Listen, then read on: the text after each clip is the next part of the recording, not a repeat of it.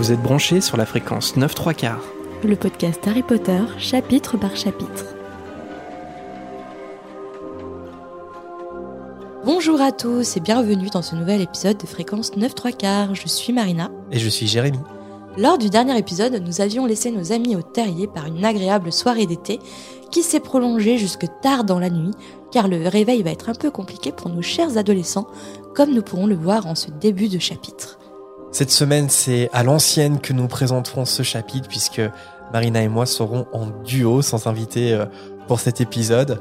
Euh, Il y a plusieurs petites raisons à ça, c'est qu'on a proposé en fait à des invités, à des auditeurs, mais euh, on a demandé à, à deux auditeurs, et puis finalement ça n'a pas pu se faire, on a dû décaler. Et puis entre temps, je crois qu'il y a eu un certain jeu qui est sorti, qui nous a pris un petit peu de temps. Et une certaine flemme de ma part, je dois l'avouer. Voilà, enfin l'un dans l'autre, euh, ce chapitre sort un petit peu en retard et, euh, et du coup on s'est pas mis la pression, c'est du bah tiens, c'est l'occasion de faire un épisode euh, à deux, voilà. Et comme vous l'entendez, on fera un épisode sûrement à trois, puisque Wheezy s'invite dans cet enregistrement. Donc je pense qu'on va, parce que là, depuis le début, on a recommencé trois fois, je crois, à cause de Wheezy. Donc euh, je suis désolée, mais vous allez devoir entendre ces miaulements euh, en fond, parce qu'on va pas recommencer à chaque miaulement. Ouais, ouais, elle, est- elle risque d'être un peu présente là, elle est pas trop contente qu'on enregistre. Peut-être qu'elle, elle le sent aussi, qu'on enregistre en retard, qu'on n'a pas d'invité, je mais sais elle n'a pas. pas l'habitude, le samedi matin, normalement c'est chill, et là, le samedi matin, on se réveille, et on enregistre. Donc ça. euh, ça, ça la perturbe un peu. Comme c'est samedi matin, on pense bien prendre sa boisson chaude, son thé ou son café. Il va falloir se réchauffer parce qu'on se lève tôt pour euh, aller à la Coupe du Monde de Quidditch. Suivez-nous. Potter et la Coupe de Feu. Chapitre 6 Le porte au loin. La nuit est de courte durée au terrier, alors que Madame Weasley vient réveiller tout ce petit monde. Il fait encore nuit dehors. Après s'être préparés en silence, les jumeaux ainsi que Harry et Ron rejoignent Monsieur et Madame Weasley déjà au branle-bas de combat. Molly déjà dans les fourneaux, et Arthur semble faire le point sur les billets d'entrée. Quand il aperçoit les garçons, il leur montre avec fierté son accoutrement de moldu pour se fondre dans la masse. Un chandail de golf et un très vieux jean tellement grand pour lui qu'il est retenu par une épaisse ceinture. Évidemment, Arthur cherche l'approbation de celui qui a vécu tant d'années au milieu des moldus, c'est-à-dire Harry. Mais là, c'est euh, quelque chose euh, qu'on évoque souvent à la fréquence, c'est l'incapacité des sorciers à s'habiller comme des moldus. Mais c'est quand même un peu bizarre de la part d'Arthur, parce que Arthur, son métier, c'est d'être au contact des moldus, c'est euh, justement de euh, venir en aide aux moldus qui sont piégés par les sorciers. Et même lui, c'est pas du tout s'habiller. euh, Ouais, comme- mais ils ont une mauvaise lecture de la mode moldue, en fait. Ouais, c'est ça. Après, il y a tellement de genres différents de d'habillement, de mode, parce que finalement, il y a la mode, mais chacun s'habille comme il veut. Et il y a tellement de, de styles différents que je pense que les sorciers, ils se perdent un peu au milieu de tous ces styles. Ouais, mais en fait, il cherche beaucoup trop compliqué. Je veux dire, il met un, un t-shirt et un pull et Oui, mais pour nous, c'est simple. Mais pour Mais eux, oui. euh, ils sont habitués à être en robe euh, de Ouais, sorcier. euh. Non, mais c'est l'humour un peu à la J.K. Rowling, c'est sûr, mais, mais voilà, c'est toujours un peu étonnant. Puis en fait, le côté positif, c'est que ça vient un peu contrebalancer euh, le jugement que les sorciers portent sur les moldus, en fait, parce que les moldus sont un peu ridiculisés par, euh, par les sorciers, mais en même temps, la contrebalance de ça, c'est que les sorciers euh, sont, un peu, sont un peu bébêtes et ils savent même pas s'habiller, ils savent même pas mettre un jean et un pull. Donc je trouve que ça vient un peu contrebalancer le jugement sur les moldus de la part des sorciers, je trouve. Ouais, je suis pas, suis pas sûre parce que on sait ce qui ne va pas ensemble parce qu'on a l'habitude de, de s'habiller, mais je pense que pour des gens qui sont pas du tout euh, dans la culture moldue et tout, enfin les sorciers que je parle comme s'ils existaient vraiment. Ouais, ouais, non, mais oui. Mais je pense qu'ils peuvent être un peu perdus au milieu de tout. Genre, tu rentres dans un magasin de fringues, euh, il y a moyen de faire des combinaisons assez originales, tu vois. Ouais, mais après, regarde. Regarde Harry Styles. en fait, les sorciers s'habillent comme Harry Styles. Harry Styles euh, Potter.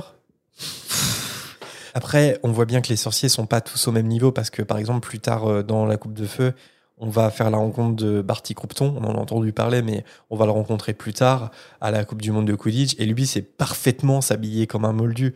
Donc en fait, c'est pas c'est pas quelque chose de général chez les sorciers. En fait. Après, est-ce qu'on peut dire qu'Arthur, c'est un excentrique aussi? Oui, oui. Déjà, chez les sorciers, c'est un excentrique parce que il adore les moldus, il adore la technologie moldue, donc pour, pour les sorciers, c'est assez excentrique. Et après, dans mon imagination, je sais pas si ça vient du livre ou pas, je, je- Pour moi, il s'habille d'une façon excentrique, en fait. Arthur, c'est- un peu le l'excentrique euh, de du livre euh, avec euh, Luna, en fait. Après, quand tu regardes, même s'il est excentrique, Ar- Arthur, il est excentrique dans le monde des sorciers parce que il adore les moldus, alors qu'en fait, la plupart des sorciers s'en fichent un peu des moldus. Mais j'ai quand même tendance à penser que sur le- la mode des vêtements, etc., Arthur, il représente quand même une grande majorité des sorciers. T'as l'impression quand même que la plupart des sorciers savent pas s'habiller comme des moldus, quoi. Dans un très long bâillement, George se demande où sont ses frères aînés, Percy, Bill et Charlie. Ces derniers ont la chance de pouvoir rester plus longtemps au lit car ils ont leur permis de transplaner. Harry semble surpris qu'il existe un permis pour pouvoir transplaner. Monsieur Weasley lui explique que l'utilisation du transplanage n'est pas chose aisée, et si ce n'est pas exécuté convenablement, il peut y avoir des complications terribles. Si tu transplanes sans permis, le département des transports magiques t'inflige une belle amende. Deux personnes en ont fait les frais récemment. En plus de l'amende, ils ont été désarticulés. Devant la surprise euh, d'Harry, Monsieur Weasley lui explique qu'il s'agit pour eux d'être coincés. Ils sont obligés d'attendre que la brigade de réparation des accidents de sorcellerie remette tout ça en place, plus le travail sur les moldus qui ont vu des morceaux de corps par terre. Aujourd'hui, ils s'en sont remis, mais la lourde amende les a bien calmés. De nombreux sorciers, même expérimentés, préfèrent se déplacer avec le bon vieux balai. Par exemple, Charlie Weasley a raté sa première tentative de permis car il a transplané un peu trop au sud et a fini sur la tête d'une pauvre dame qui faisait ses courses. Euh, par contre, je me pose une question sur euh, le désarticulement, désarticulage. Comment les sorciers survivent? C'est qu'ils ont des capacités de guérison extraordinaires. S'ils peuvent survivre au fait de perdre des membres. Ouais, c'est une bonne question. Je pense que c'est un peu de la magie. Parce que quand on voit Ron euh, dans Les Reliques de la Mort, partie 1, c'est ça Mm. Est-ce qu'il est désarticulé? Ouais. Il et- souffre alors qu'il Ouais, n'a ouais. pas perdu euh, un bras, tu vois. Bah, dans le cas de Ron, c'est qu'ils se font attaquer. Alors, est-ce que ça change quelque chose parce que euh, tu te fais attaquer? Mais est-ce qu'il a des blessures à cause de l'attaque ou à cause du. Est-ce parce qu'il est Non, non, non, désarticulé? c'est parce qu'il est désarticulé. Je sais pas, ouais, dans les reliques de la mort avec Ron, on voit bien que ça peut être quand même hyper dangereux. Donc, euh, je Mais pense. pourtant, il n'a pas perdu un membre, tu vois. ouais, ouais, ouais. Bah, je... ouais, c'est assez bizarre. J'ai fait des recherches et j'ai pas trouvé de, de détails en fait sur le désarticulage ou désarticulement. Bah, c'est vrai que comme Arthur en, en parle, t'as l'impression quand même que c'est un truc un peu comique, un peu drôle, tu vois, genre que t'as des jambes qui marchent sur un trottoir et puis que t'as le haut du corps euh, haut de part et puis ça pose pas de problème parce que c'est la magie, il faut juste réparer ça avec un petit Ouais, sortilège. donc ça veut dire qu'il s'est pas arraché. C'est Ah, pas Ouais, ouais, ouais. Ton. En fait, c'est en fait ton corps est toujours lié par la magie, mais il se trouve dans deux endroits Ouais. différents, sans être arraché pour autant. Mais après, moi, je pense que ça peut, tu, ça peut être létal. hein. Je pense que tu peux en mourir quand même. hein. Mais du coup, comment? Ouais, je Parce sais que pas. le fait d'avoir euh, deux parties du corps séparées, ça pose pas de problème. Alors que Ron, on voit bien euh, dans le. Après, c'est le film, mais dans le film, euh, il a des bouts de peau, qui ont disparu, qui ne l'ont pas suivi, et il souffre le martyr. Ouais. Des bas se font entendre, et c'est Ginny et Hermione qui arrivent dans la cuisine fraîches comme des roses. Comme moi, chaque matin, en somme. comme ce matin. Mais pourquoi se lever si tôt? Arthur répond à Ginny qu'ils vont devoir faire un petit bout de chemin à pied. Il rassure Harry tout de suite, parce que Harry fait encore une tête euh, surprise. Non, ils ne vont pas aller à la Coupe du Monde à pied, mais vu que beaucoup de sorciers vont se réunir à un même endroit, et comme on parle d'un événement quand même assez important qui est la Coupe du Monde de Quidditch, mais Arthur est interrompu par Madame Weasley qui interpelle George qui a pris un air innocent qui ne trompe personne. Molly lui demande ce qu'il a dans ses poches, mais George évidemment lui répond qu'il n'y a rien du tout.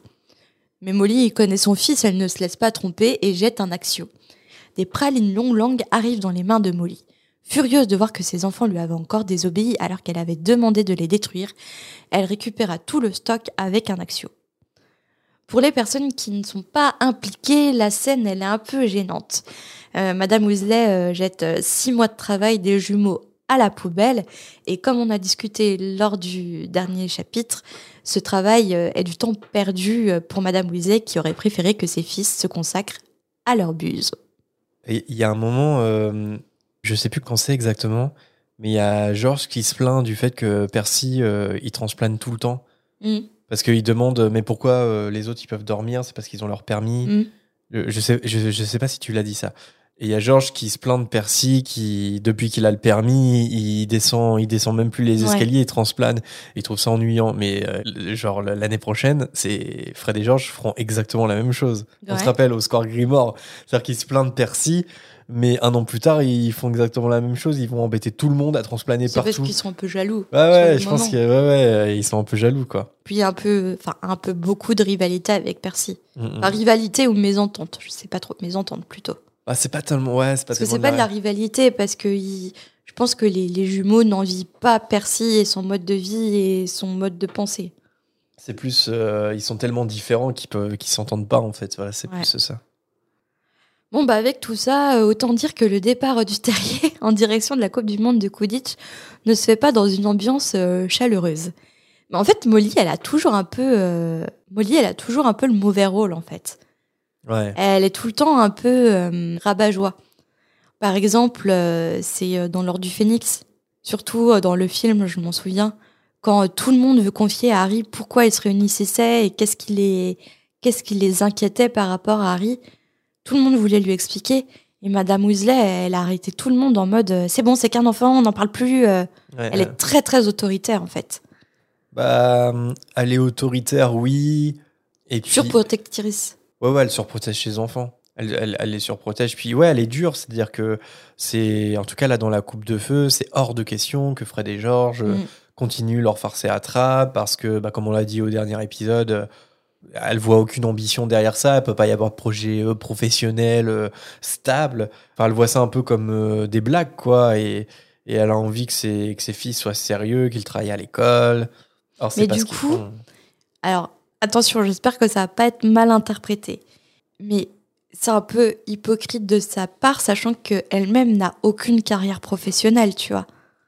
Comment tu peux donner... Ah, attention, c'est tricky ce que je dis. Mais euh, tu comprends ce que je veux dire? Elle les force à faire quelque chose qu'ils ne veulent pas, alors qu'elle, elle a fait le choix vraiment de... Le, choix de sa vie. Elle a voulu vivre sa vie comme ça, elle a fait son choix, et elle a dû peut-être être critiquée par ses parents ou autres, mais elle assume son choix, tu vois. Alors pourquoi vouloir imposer un- une carrière à ses fils alors qu'elle, elle n'a pas de carrière? Tu vois ce que je veux dire? C'est peut-être un peu dur mes propos, mais je comprends pas pourquoi elle veut les lancer dans, cette, dans une voie particulière. En fait, c'est comme si elle, euh, elle vivait à travers ses fils, tu vois. Et comme si la plus haute fierté, c'était d'être haut fonctionnaire euh, dans le ministère. On le voit, euh, Molly et Arthur, c'est un couple très traditionnel. Moi, la question que je me pose par rapport à ce que tu dis, c'est ça m'étonne pas tant, comment dire, qu'elle soit un peu dure et qu'elle nourrit beaucoup d'ambition pour ses fils, mais je me demande par rapport à Ginny, par exemple. Parce que je pense que la question se pose plus euh, pour Ginny, parce que Molly, elle, a fait le choix d'être euh, mère au foyer, en gros, de consacrer sa vie euh, à ses enfants, à sa maison. Et comme elle dit, enfin, comme tu dis, elle a fait le choix. Ouais, ouais. Le choix que, Bah, peu on- importe ce qu'on lui a dit, je suppose qu'elle qu'elle a suppose. suivi son choix. on suppose qu'elle- que c'est un choix. Et est-ce qu'elle a le même rapport avec Ginny Parce que est-ce qu'elle Là, ça veut- serait intéressant de développer Ouais. ça, parce que c'est pas, c'est pas développé. Est-ce qu'elle attend aussi une carrière professionnelle de sa fille? Ou est-ce qu'elle est traditionnelle dans le but, bah, Moi, tu je- resteras à la maison et élever tes enfants Attention, hein, je respecte tout à fait les, les mères au foyer, Ouais, les ouais, au foyer. Mais C'est pas question de moi, ça. je pense que oui. Je pense que oui. Parce que c'est souvent quelque chose qu'on retrouve euh, dans les familles. euh. Enfin, c'est pas parce que euh, on a, un- comment dire, on, on a un modèle parental avec, par exemple, mère au foyer et le père qui travaille que les parents veulent forcément reproduire ce schéma. Enfin, voilà, il y a pas. Des fois, les parents guident les- leurs enfants vers des choix qui sont différents des leurs. J'imagine que Molly et Arthur font partie de ce genre de elle guide. figure parentale. Elle leur donne plus qu'elle guide. Elle leur donne un choix de carrière. Ouais, bah oui, oui. Ouais. Mais elle guide pas. C'est ça le problème. Après, il y a aussi le truc où euh, t'as l'impression que dans le monde des sorciers de J.K. Rowling, euh, les gens euh, fondent leur famille et commencent à travailler super tôt. On en a déjà parlé, mais je veux dire, à- entre 18 et 20 ans, les sorciers ils commencent déjà à faire des enfants, quoi.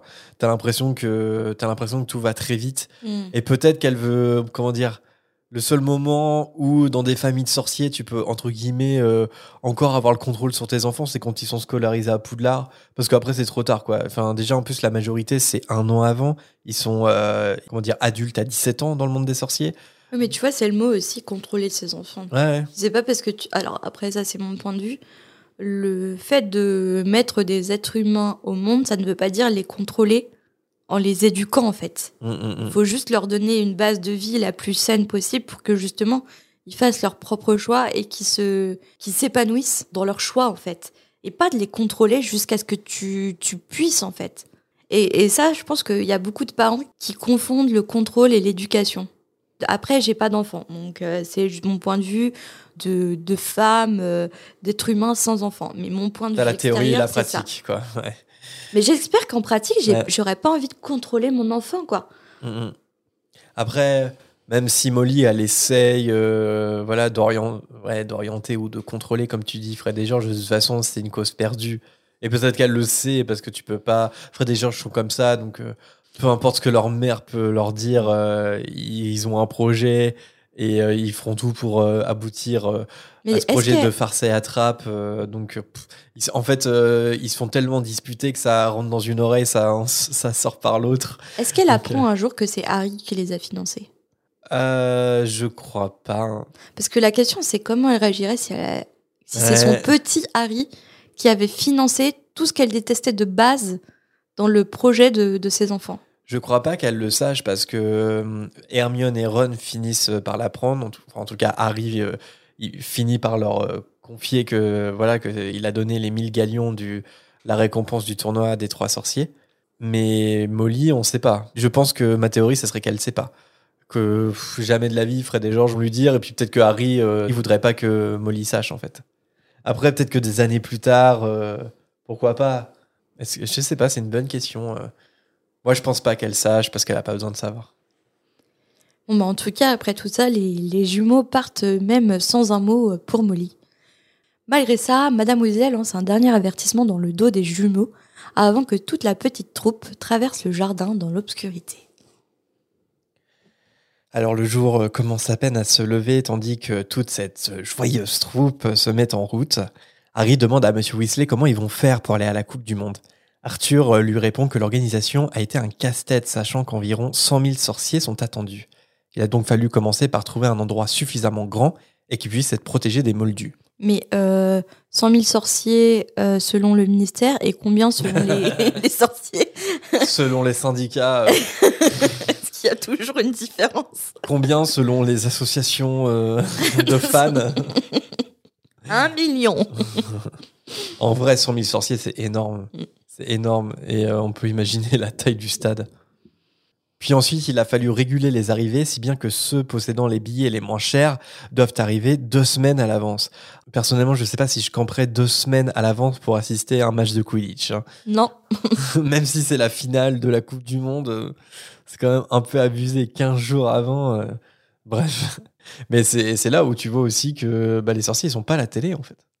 Et c'est quand même dommage. Parce que est-ce que Ah oui. est-ce que euh, s'il y a autant de sorciers qui veulent y aller euh, en tu vois qui veulent y aller être présents sur place, est-ce que c'est pas parce que euh, le seul autre moyen c'est la radio et bah franchement écoutez Après, on parle de camper, mais on parle de campement version moldu quand même. Enfin, version, sorcier, sorcier ouais, ouais. Pas version moldu. Ouais. Ceux qui ont les moyens, ils ont des tentes assez sympathiques. hein. Ouais. Il y a un petit bois réservé aux transplaneurs et pour les autres, il y a les transports moldus, mais aussi 200 portes au loin répartis partout en Grande-Bretagne. Le leur se trouve sur la colline de Tétafouine. Alors je me dis quand même que la plupart des sorciers doivent transplaner, non? En fait, la question que je me pose, c'est je sais pas s'il y a beaucoup de sorciers euh, majeurs qui n'ont pas leur permis. Parce que moi, avoir mon permis de transplaner, ce serait une des raisons principales pour être un sorcier. Bah, comme dans la première partie, je disais que, que beaucoup de sorciers, que Arthur disait que beaucoup de sorciers, même très expérimentés, préféraient le balai que le transplanage. Ah, mais ça, je parce comprends que pas, tu c'est vois. très dur et, et les conséquences d'un mauvais transplanage, ça peut être terrible. Ouais, mais je sais pas. Harry, bon, ok, c'est Harry Potter, peut-être, hein, et tout, le héros de l'histoire, l'élu et compagnie. Mais Harry, euh, il transplane, euh, il arrête pas de transplaner dans les reliques de la mort, il a jamais passé le permis, tu vois. Harry. Ouais, mais Harry, il est pas non plus il- surpuissant, tu vois. En fait, j'ai du mal à imaginer des sorciers qui vraiment euh, galèrent à transplaner, quoi. J'ai l'impression que c'est un peu. Bah, après, il y a- comme dans le monde moldu, il y a des gens qui aiment pas conduire et qui galèrent à, à avoir leur permis de conduire et qui n'y arrivent pas. Comme moi. tu as Ah non, quelque chose contre ces personnes-là? T'as fini par l'avoir. Oui, au bout de... Allez, je le dis. De cinq fois, voilà. Donc ça veut dire que si je lui ratais la cinquième fois, je devais passer le code. Non, mais en vrai, en vrai t'es- loin d'être la seule. hein. Donc, euh, moi, je t'es pas la seule personne Oui, que je connais je qui, euh, voilà, qui, a, qui a dû le passer autant de fois. Aujourd'hui, je conduis très bien. Bah oui, oui. Non, mais, aujourd- non, mais c'est vrai. Aujourd'hui, ça, enfin, je veux dire, ça existe des, tu vois, même dans le monde moldu, des, des, des gens qui, qui peuvent pas avoir le permis ou alors qui préfèrent pas le passer parce qu'ils ont trop peur. Mais ça reste une minorité de personnes, je pense. Enfin, et j'ai du mal à penser qu'il y ait beaucoup de sorciers qui ne veulent pas transplaner ou transplaner, ça leur fait peur. J'ai du mal à, à le concevoir. En tout cas, euh, moi, euh, j'aurais grave mon permis. Je ferais tout, même si je galère, je ferais tout pour l'avoir et je ferais tout pour transplaner tout le temps. Non, Moi, il n'y a pas beaucoup de transports euh, magiques qui me donnent envie, sincèrement. Bah justement, le transplanage, le ça t'évite. transplanage, ouais, mais quand tu sais que tu peux être désarticulé, Ouais, mais ça, c'est vraiment si tu fais pas gaffe, c'est vraiment si t'es pas concentré. Parce que t'as l'impression quand même que. Enfin, regarde Fred et Georges, quoi. Dès qu'ils ont le permis de transplaner, euh, ils transplanent partout. oui, mais ils font des petites distances. Ouais, c'est peut-être plus facile sur des petites distances, mais. euh, Oui, oui, oui. J'ai pas l'impression que c'est un gros problème. Genre, Harry, Ron et Hermione, ils le font tout le temps dans les reliques de la mort, quoi. Et pourtant, eux, ils transplantent de très loin. Ils voyagent partout en Grande-Bretagne. Euh, là, j'ai décidé de, faire un- une petite pause une petite pause traduction, comme je les adore, euh, avec la colline de Tétafouine. Parce que ce nom, quand même, il est, il est assez rigolo en français, la colline de Tétafouine. Fuenas. non, ça se dit pas comme ça en anglais. en anglais, ça se dit Stouted Hill. Et, et en fait, encore une fois, c'est euh, assez fidèle euh, en français parce que au niveau de l'étymologie, euh, stout, ça veut dire hermine. En gros, euh, un animal de la famille des pelettes. Et est-ce que tu sais comment on dit belette en anglais? J'entends le loup et le renard chanter, j'entends le loup et le renard chanter. Attends, En Là, là. anglais. attends, mais je croyais qu'il y avait le mot belette dedans. J'entends le loup et le renard. et la belette, oui. J'entends le loup, le ça. renard et la belette, ouais. Un Bah, grand en fait- moment de podcast. En fait, tout est lié, mais ça, c'est un truc qu'on a perdu en français, mais tout est lié parce que belette, ça se dit weasels. Et en fait, c'est là d'où vient le nom Weasley. Ah. Weasley, en fait, c'est des belettes dans leur terrier, dans leur Mmh. burrow. Et en fait, euh, du coup, la, la colline de Tétafouine est liée au Weasley euh, dans un sens parce que c'est en gros euh, la colline tête de fouine. Euh, on, peut, on peut le traduire comme ça. On aurait pu le traduire tête d'Hermine aussi.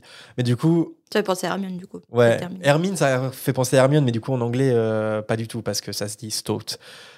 Mais en fait, c'est juste que comme euh, Jean-François Ménard, et a raison, je pense, il a gardé le nom original des Weasley, bah nous, en français, on n'a pas la notion de Weasley euh, slash Belette slash Hermine, donc euh, on n'a pas, on comprend pas trop que c'est un jeu de mots avec euh, Burrow, avec le terrier. Mais du coup, tout est lié en fait. Terrier, Weasley, colline de Tétafouine, on est un peu dans le même champ lexical de la belette en fait. Voilà. Monsieur Weasley explique que les portes au loin peuvent avoir l'apparence de n'importe quel objet, et plus ils passent inaperçus ou sont repoussants, mieux c'est pour éviter d'attirer l'attention des moldus. Surtout que, bah, comme on l'a vu dans la dernière volière, euh, je crois, les moldus, ils peuvent prendre des portes loin. Donc, Ah oui. donc il vaut mieux qu'ils soient pas trop visibles et que ça donne pas trop envie, quoi. Donc si vous voyez pas de, de quoi on veut parler, on vous invite à... Je crois c'était notre dernière volière, il me semble. hein. Donc la volière du, du dernier épisode. Et, euh, et je crois que c'est toi, Marina, qui avait expliqué l'histoire des, Du de- concert. euh, ouais, des deux moldus qui se sont retrouvés à un concert. euh, comment elle s'appelait? De Célestina Moldubec. Ah oui, c'est ça. Donc on a la preuve, euh, les portes au loin fonctionnent sur les moldus, donc attention quoi. Après avoir traversé le village désert, le groupe commence l'ascension de la colline tandis que le soleil commence à se lever. Enfin parvenu au sommet, tout le monde peut reprendre son souffle. Arthur annonce au reste du groupe qu'il leur reste 10 minutes pour trouver le porte au loin. Mais quelques instants après, une voix retentit pour annoncer à Monsieur Weasley que le porte au loin est par ici. Il s'agit d'Amos Diggory, qui tient à la main une vieille botte. Arthur le présente comme un de ses collègues du ministère, Amos faisant partie du département de contrôle et de régulation des créatures magiques. J'ai une petite question euh, pour toi, Marina. Dans quel département du ministère de la magie préférerais-tu travailler? Et t'inquiète pas, je vais te refaire la liste. Euh, donc là, on a le département de contrôle et de régulation des créatures magiques. Donc c'est là où travaille Amos Ticori. On connaît aussi le département de la justice magique, parce que c'est dans ce département que travaille Arthur. Et on en a d'autres. On a le département des accidents et catastrophes magiques, le département de la coopération magique internationale. département des transports magiques, des jeux et sports magiques et département des mystères. Département des mystères. Ah ouais, ça serait le département des Mm. mystères Pas de la justice magique. Non, mystère, tu sais pas trop ce que tu fais. Est-ce que t'es un peu les, la CIA euh, des sorciers? Ouais, ouais, ouais. T'es une langue de Mm. plomb. T'as même pas le droit de dire ce que tu fais. C'est ça. Bah moi, ça serait département des mystères aussi, 100%. Parce que, euh, bah, comme son nom l'indique, c'est mystérieux. C'est euh, ça. j'ai envie de savoir. T'as envie de travailler dans l'ombre, connaître Ouais. les secrets du monde des sorciers. Ah, j'étais sûr que t'allais dire département de la justice magique. Et non, je peux te surprendre encore, malgré le mariage.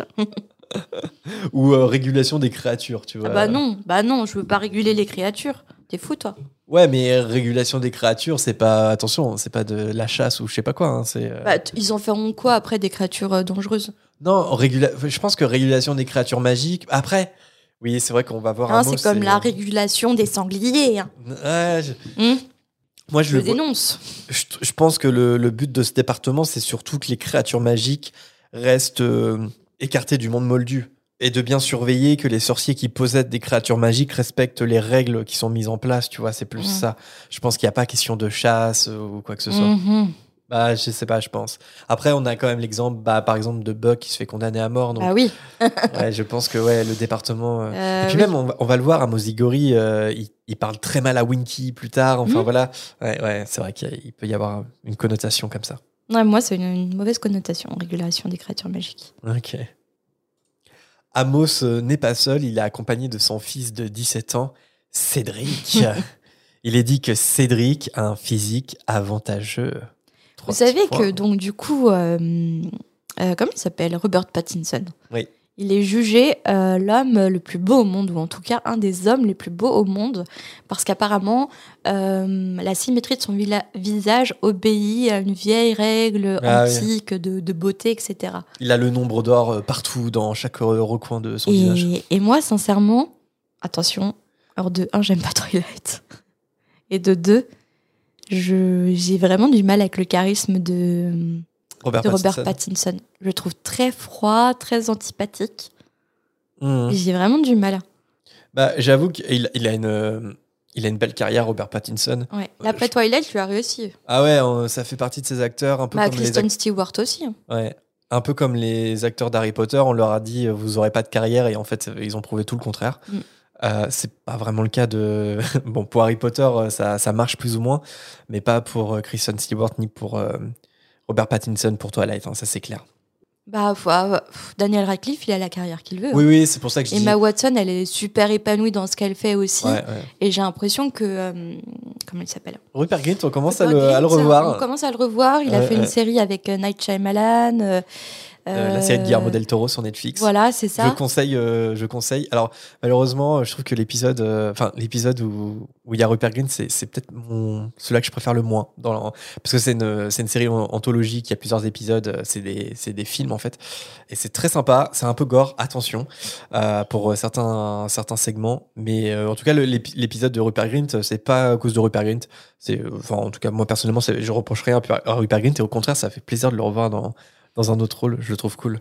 Mais je crois qu'il est en train de tourner un autre film là. Sa carrière, elle commence à, il commence à revenir sur euh, le devant de la scène. Puis je crois qu'il il a fait- joué, il a, il, il a joué dans des films qui sont jamais sortis en France aussi. Ouais, et une série aussi anglaise, euh, pas, pas très connue en France, qui est sur Netflix, qui s'appelle euh, Sick Note aussi. Mmh, ouais, j'ai pas Notamment. vu ça. Ouais, ouais. Et j'ai pas vu la série de Nat Shyamalan. Euh, faudrait que je regarde, ça, ça m'intrigue. Bah après, euh, ouais, Robert Pattinson. euh, moi, je me souviens parce que nous, on était quand même à fond euh, la génération. euh, Enfin, Twilight, le boom de Twilight, c'était quand nous on était au lycée. Mm. J'avais des camarades, surtout des filles, hein, forcément, euh, qui étaient ultra fans de Twilight. Je me souviens de ça. Et Robert Pattinson, il y avait un peu deux écoles. Il y avait les filles qui le trouvaient, mais genre c'était l'homme le plus beau du monde, et d'autres qui étaient là en mode bah non, il est pas si beau que ça. Moi, j'aime pas trop. Ouais, ça a toujours existé ça un peu. Mm. Bah, en fait, il a un physique qui. pas banal en fait. hein. Ouais, ouais, ouais. Mais en tout cas, il a une, euh, enfin, il a une super carrière et euh, il a quand même fait Harry Potter et Twilight. hein, c'est quand même balèze. Hein. De Enfin, grosses sagas. Surtout Twilight, euh, parce que bon, dans Harry Potter. jeunesse. voilà. euh, Ouais, mais il apparaît quand même. Ah oui, il a quand un- même pas mal. Ah oui, il a un rôle dans la Coupe de Feu, ça c'est certain. Tout le monde répond au salut de Cédric, sauf Fred et George, qui ne lui pardonnent toujours pas d'avoir attrapé le vif d'or alors que Harry avait été victime des détraqueurs l'année précédente. Amos explique qu'ils ont dû se lever à 2h du mat pour rejoindre la colline parce que, comme les autres, Cédric n'a pas encore son permis de transplanage.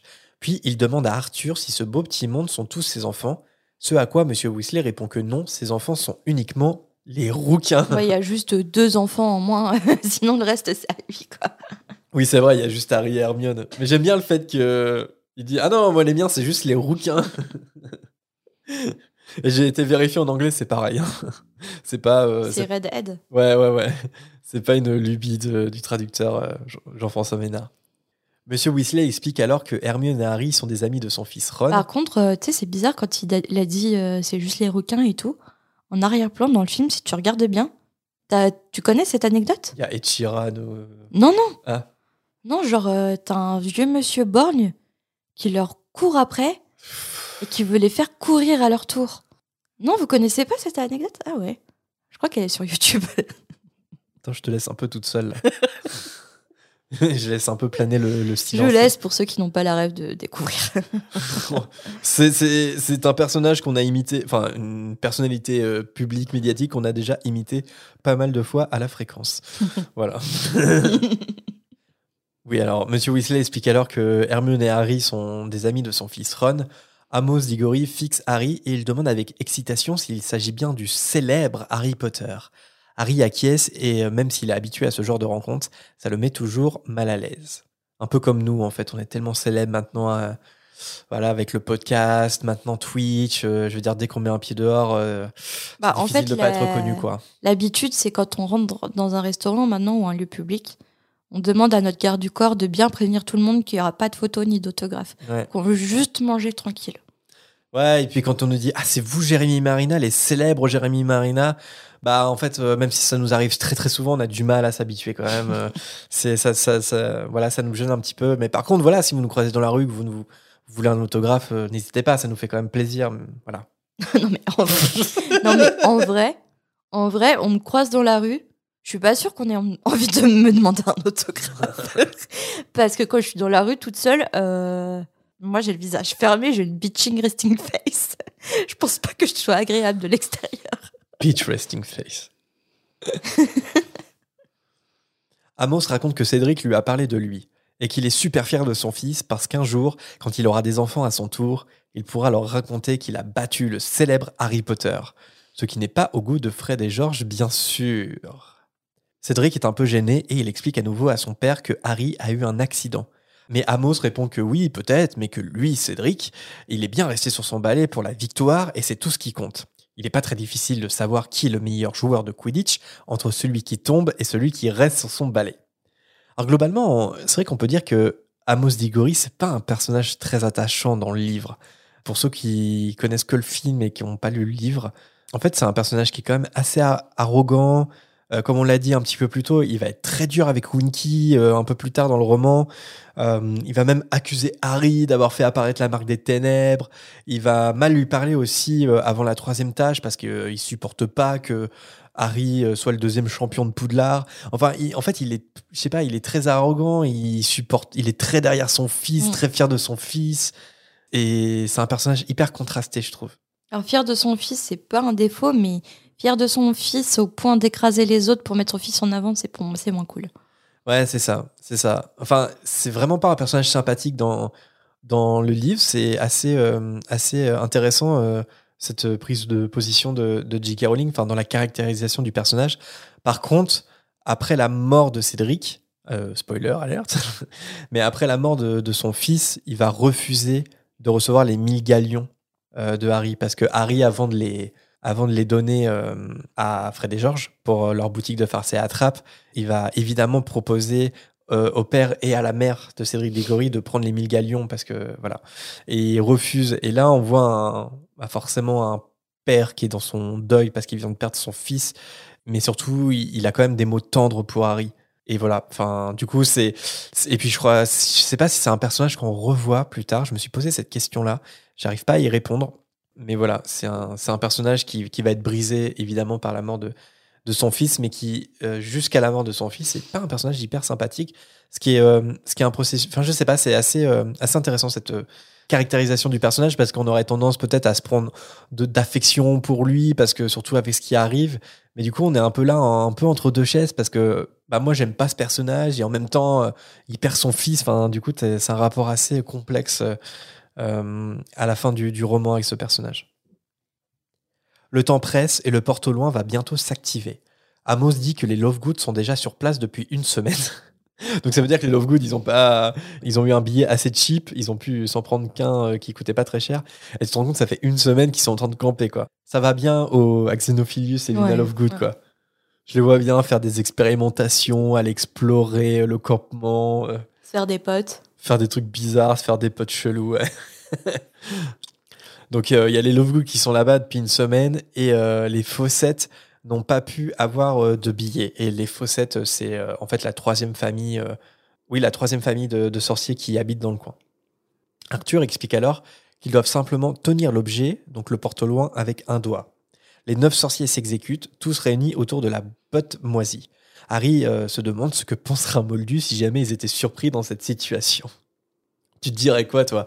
Genre, euh, t'es au petit matin, à l'aube, au sommet d'une colline perdue dans la campagne euh, anglaise ou même en France, par exemple, et t'as deux adultes et sept ados qui tiennent une botte en cercle. Tu te dis quoi? Euh, qu'il y a une certaine Marie-Jeanne dans l'histoire. Et toi? Moi, je penserais peut-être plutôt à un culte ou à une espèce de secte, tu vois. C'est quand même bizarre, genre des gens réunis qui tiennent une botte. Ah, euh, Sincèrement, je les approche pas, je, je prends pas au lever du soleil. Et genre, ils im- imagine, ils te voient, ils disent, Non, non, mais vous inquiétez pas, c'est juste qu'on est des sorciers, on va prendre un porte au loin. Non, mais en vrai, euh, on en a déjà parlé, mais imagine, Je- quelqu'un un jour te dit euh, Moi, je suis un sorcier et tout, euh, le monde de la magie, ça existe vraiment. euh, regarde, je vais transplaner avec une botte. tu fais Euh, Je vais prendre la direction opposée. Je pensais que tu allais raconter euh, une anecdote, en fait. Je pensais que tu allais raconter ton anecdote du, du prêtre euh, dans la forêt, la nuit, quand tu conduisais. mais ça, ça n'a en- rien à voir avec la magie, de- c'est un culte. Oui, oui. Non, mais tu vois, moi, j'im- j'imagine un peu un truc comme ça, tu vois, genre, genre Ah, un peu la même impression. Non, j'ai déjà vu près d'une, une, d'une un, un monastère, une abbaye, la nuit, près d'une forêt, un, comment on appelle ça? Concession? Ouais, une concession, je crois. Une que concession de prêtre Enfin bref, vous comprenez ce que c'est, quoi. Ouais, un groupe de prêtres un peu bizarre, quoi. Euh, avec des hautes toches blanches sur la tête. Enfin, c'était un peu étrange. un peu et- caca dans, dans l'ambiance. Ouais, c'est ça. Et, et du coup, ça ça m'a marqué en étant enfant. ça me marque encore aujourd'hui. Du coup, j'ai peur la nuit dans les forêts. Enfin, non pas que je vais beaucoup dans les forêts la nuit, mais... Mais ça se trouve, c'était des sorciers. hein. Ouais, ça fout vachement à trop ici, c'est ça les sorciers. Ça se trouve, ils cherchent un porte. Lorsque l'heure de départ du porte loin arrive, Harry a l'impression qu'un crochet l'attrape par le nombril pour le tirer en avant. Et là, j'ai pensé à toi. Ah ouais, rien que pour ça. Oh. Parce que t'aimes pas trop tout ce qui est nombril et tout. En fait, c'est c'est vraiment bizarre hein, de s'imaginer ça, mais genre, je pourrais pas me toucher le nombril et moi-même, j'ai du mal avec mon propre nombril en fait. rien que d'y penser, ça me fout les poils en fait. Ça, a un nom. Euh. De toute façon, c'est nombrilophobe. J'ai vraiment du mal avec les nombrils. Je peux pas regarder le nombril de quelqu'un, tu vois, c'est comme les pieds. mais je crois que ma, enfin, je sais pas si c'est une phobie, mais je suis plus dérangée quand même par les nombrils que les pieds. Ouais, mais La contre, conversation est super bizarre. t'es pas, pas dérangé par tes pieds. Non, mes pieds, non. Mais par contre, t'es dérangé par ton nombril. Ah oui. Ah ouais. T'arrives à te laver les pieds, mais le nombril, euh, t'as du mal. Ah bah, je pourrais m'évanouir. hein. Mais euh, quand j'étais à Pa- euh, je sais pas si vous avez été opéré de l'appendicite.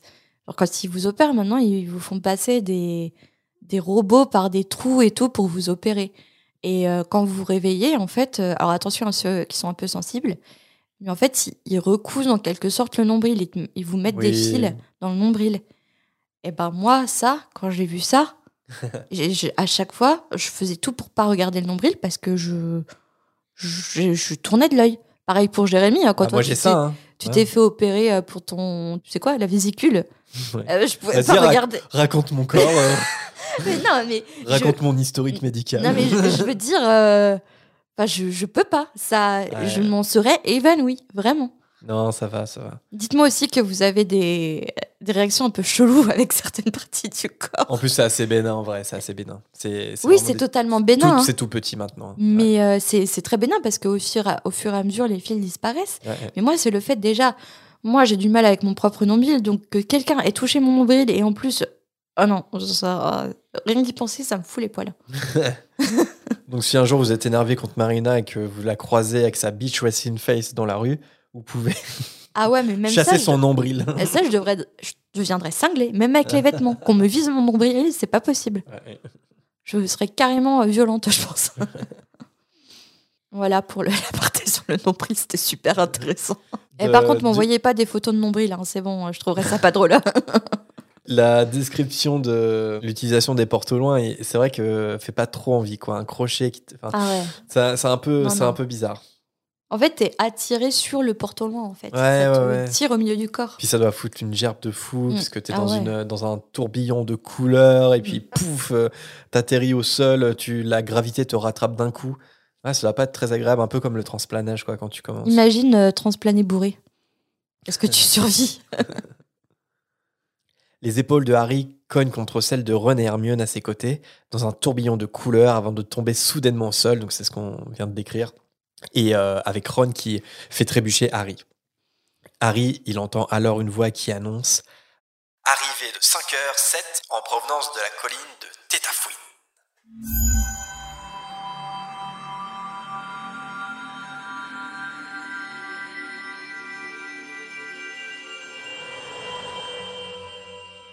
Bon, c'est fini pour ce chapitre euh, court, quoique qu'intéressant, non? Oh Petite variante. T'as frustré tout le monde, mais ouais. Non, mais voilà, ah, je sais pas si ça va continuer ou pas, parce que je, je ne me souviens plus euh, du chapitrage euh, de, de la coupe euh, de feu, mais je sais pas si on va avoir encore des petits chapitres comme ça. En fait, c'est le début de la coupe de feu qui est assez haché. Ouais, c'est très que, haché. ouais, ouais. ouais, elle, elle découpe vraiment l'action. Parce que là, par exemple, le prochain chapitre, si je me souviens bien, euh, c'est toute la, comment dire, quand ils arrivent au campement, etc. euh, et, euh, et en fait, le match de Quidditch, c'est encore un autre chapitre. Donc, euh, elle découvre vraiment l'action. Mais ensuite, arrive à Poudlard, c'est peut-être, euh, on retrouve peut-être des chapitres un peu plus euh, équilibrés. Et malgré ce court chapitre, est-ce que tu as pu lui donner un petit nom? Ouais, je l'ai renommé. Euh, c'est bien, en plus, c'est pas un truc que j'ai évoqué dans, dans le chapitre. Je me suis dit, ça se trouve, je vais l'évoquer et puis ça va, ça va spoiler mon titre de chapitre. Je le dis ou pas? Vas-y. Harry Potter et la Coupe de Feu, chapitre 6. On se lève tôt pour aller à Disneyland. Ah, Alors, je connais l'anecdote, moi. ah oui, tu connais. Tu connais. Parce que moi, le, le- le truc de se lever super tôt à l'aube pour aller à un truc où tout le monde est trop excité, pour moi, c'est Disneyland. Parce que du coup, bah, j'habitais en Normandie, euh, c'était pas loin de bah, Disneyland Paris. Mais euh, pour y aller à l'ouverture, il fallait se lever très tôt. Et j'ai des super souvenirs de ça, de, de, se, de se lever, il fait encore nuit, euh, et euh, t'es dans, les t'es dans la voiture euh, quand le jour se lève, et t'as la tête dans, dans le cul, mais t'es content parce que tu. Enfin, j'étais trop content parce que j'allais à Disneyland, quoi. Donc voilà. Et toi, Marina? Non, je suis pas hyper inspirée. Harry Potter et la coupe de feu, chapitre 6, un réveil matinal sportif. Ouais, voilà. Non, mais vous n'avez pas Attendez, les attends, coulisses. on me dit dans, une, dans l'oreillette qu'il y a une chute d'audience. Non, mais vous ne voyez pas les coulisses, vous ne les entendez pas, mais Jéré- je n'avais pas de titre de chapitre. De chapitre. Jérémy n'a pas voulu recommencer l'enregistrement tant que j'en avais pas trouvé un. Je suis maltraitée. C'est pour pas décevoir tes fans, quoi. Mais décevoir, euh, c'est hyper décevant euh, le, le nom du chapitre. Je ne sais pas, je suis pas inspirée, même pour le Non, meilleur personnage. euh, Tu sais, c'est un chapitre court et tout, personne se, dé- de- se démarque, à part euh, Molly qui fait encore la casse bonbon, quoi. Ah, attends, bah là, toi, t'es sur le personnage, le Bah oui. MVP. Ah, moi, j'en ai un, moi. T'en as un? Attends, Ouais. attends, attends, attends, alors j'essaye de deviner. Attends, qui t'as pu choisir? Bah, réfléchis. Arthur? Non. Non, tu vois, pour une fois, j'ai pas pris Arthur. Harry Non. Le porte au loin ouais, j'ai choisi la botte, euh, la vieille botte moisie, euh, ça fait sens. euh, Molly Les jumeaux Non, tu cherches trop loin. là. L'intérêt de ce chapitre, c'est de découvrir qui? Amos Ah, plus qu'Amos. Cédric Cédric euh, C'est quoi? Ah, Ah, attends, c'est comme la rencontre avec Cédric Diggory. Toi, c'est ton personnage qui t'a marqué? Bah, en fait, oui, parce que en fait, j'ai- forcément, quand tu- la première fois que tu vois un personnage, la première fois que bah, Harry va rencontrer un personnage, c'est hyper important parce que le- dans la première impression, bah forcément dans un livre on va te caractériser le personnage et là direct tu vois que Cédric c'est un bon gars quoi c'est le gars sûr Cédric parce que tout de suite il est fair play c'est un vrai pouf souffle en fait Mhm. il est fair play parce qu'il dit à son père tu sais son père il, il dit, il dit n'importe quoi sur le fait ouais mais toi Cédric t'es meilleur que Harry Quidditch parce que lui il est tombé c'est en gros c'est Ouais, Enfin, c'est un gros menteur, Cédric aussi. hein. S'il est aussi bon euh, en cours et s'il est si bon au Quidditch aussi, c'est parce que ça fait mille ans qu'il est lycéen. ouais certes il est plus vieux mais... Non, mais littéralement. Mille ans. oh non Twilight C'est un vampire. je l'ai je l'ai Donc je il a eu le temps de s'entraîner, il a eu le temps d'apprendre ses cours. il connaît par cœur le truc. Non, mais on voit qu'il est, il est beaucoup plus fair play que, que son père. Il se la raconte pas comme son père se la raconte parce que c'est son fils. Et euh, il tient tête à son père, tu vois. Il... Alors après, bon, il est devant euh, Fred et George euh, et Harry. Il est quasiment devant la moitié de l'équipe de Gryffondor. Mais il est là en mode non, mais papa, euh, c'est bon, euh, je t'ai déjà dit. euh, c'est pas, c'est pas non plus euh, la gloire de fou parce que Harry, il a eu un, un accident. Et, et en plus, on- dans le tome 3, on sait que Cédric voulait rejouer le match. Oui. Donc en fait, c'est c'est c'est un personnage qui est hyper fair play et c'est une qualité des des poufs souffles, je pense. Les poufs souffles vont pas te la mettre à l'envers pour gagner. Je pense pas que ça intéresse un pouf souffle de gagner à tout prix. Voilà. Donc euh, et moi comme j'aime tous les poufs souffles, tous les poufs souffles sont mes amis. Je ne suis pas un pouf souffle moi-même, je ne suis pas assez bon pour être un pouf souffle, mais euh, je les adore tous. Donc euh, voilà, Cédric. ok. Et toi du coup, t'en as pas? Bah non. Attends, Oh je t'ai dit Cédric Diggory, non? Je t'ai pas convaincu? Bon bah du coup pour toi ça sera la vieille botte moisie, voilà. Ouais, c'est ça. Allez, sur ce, nous passons à la volière.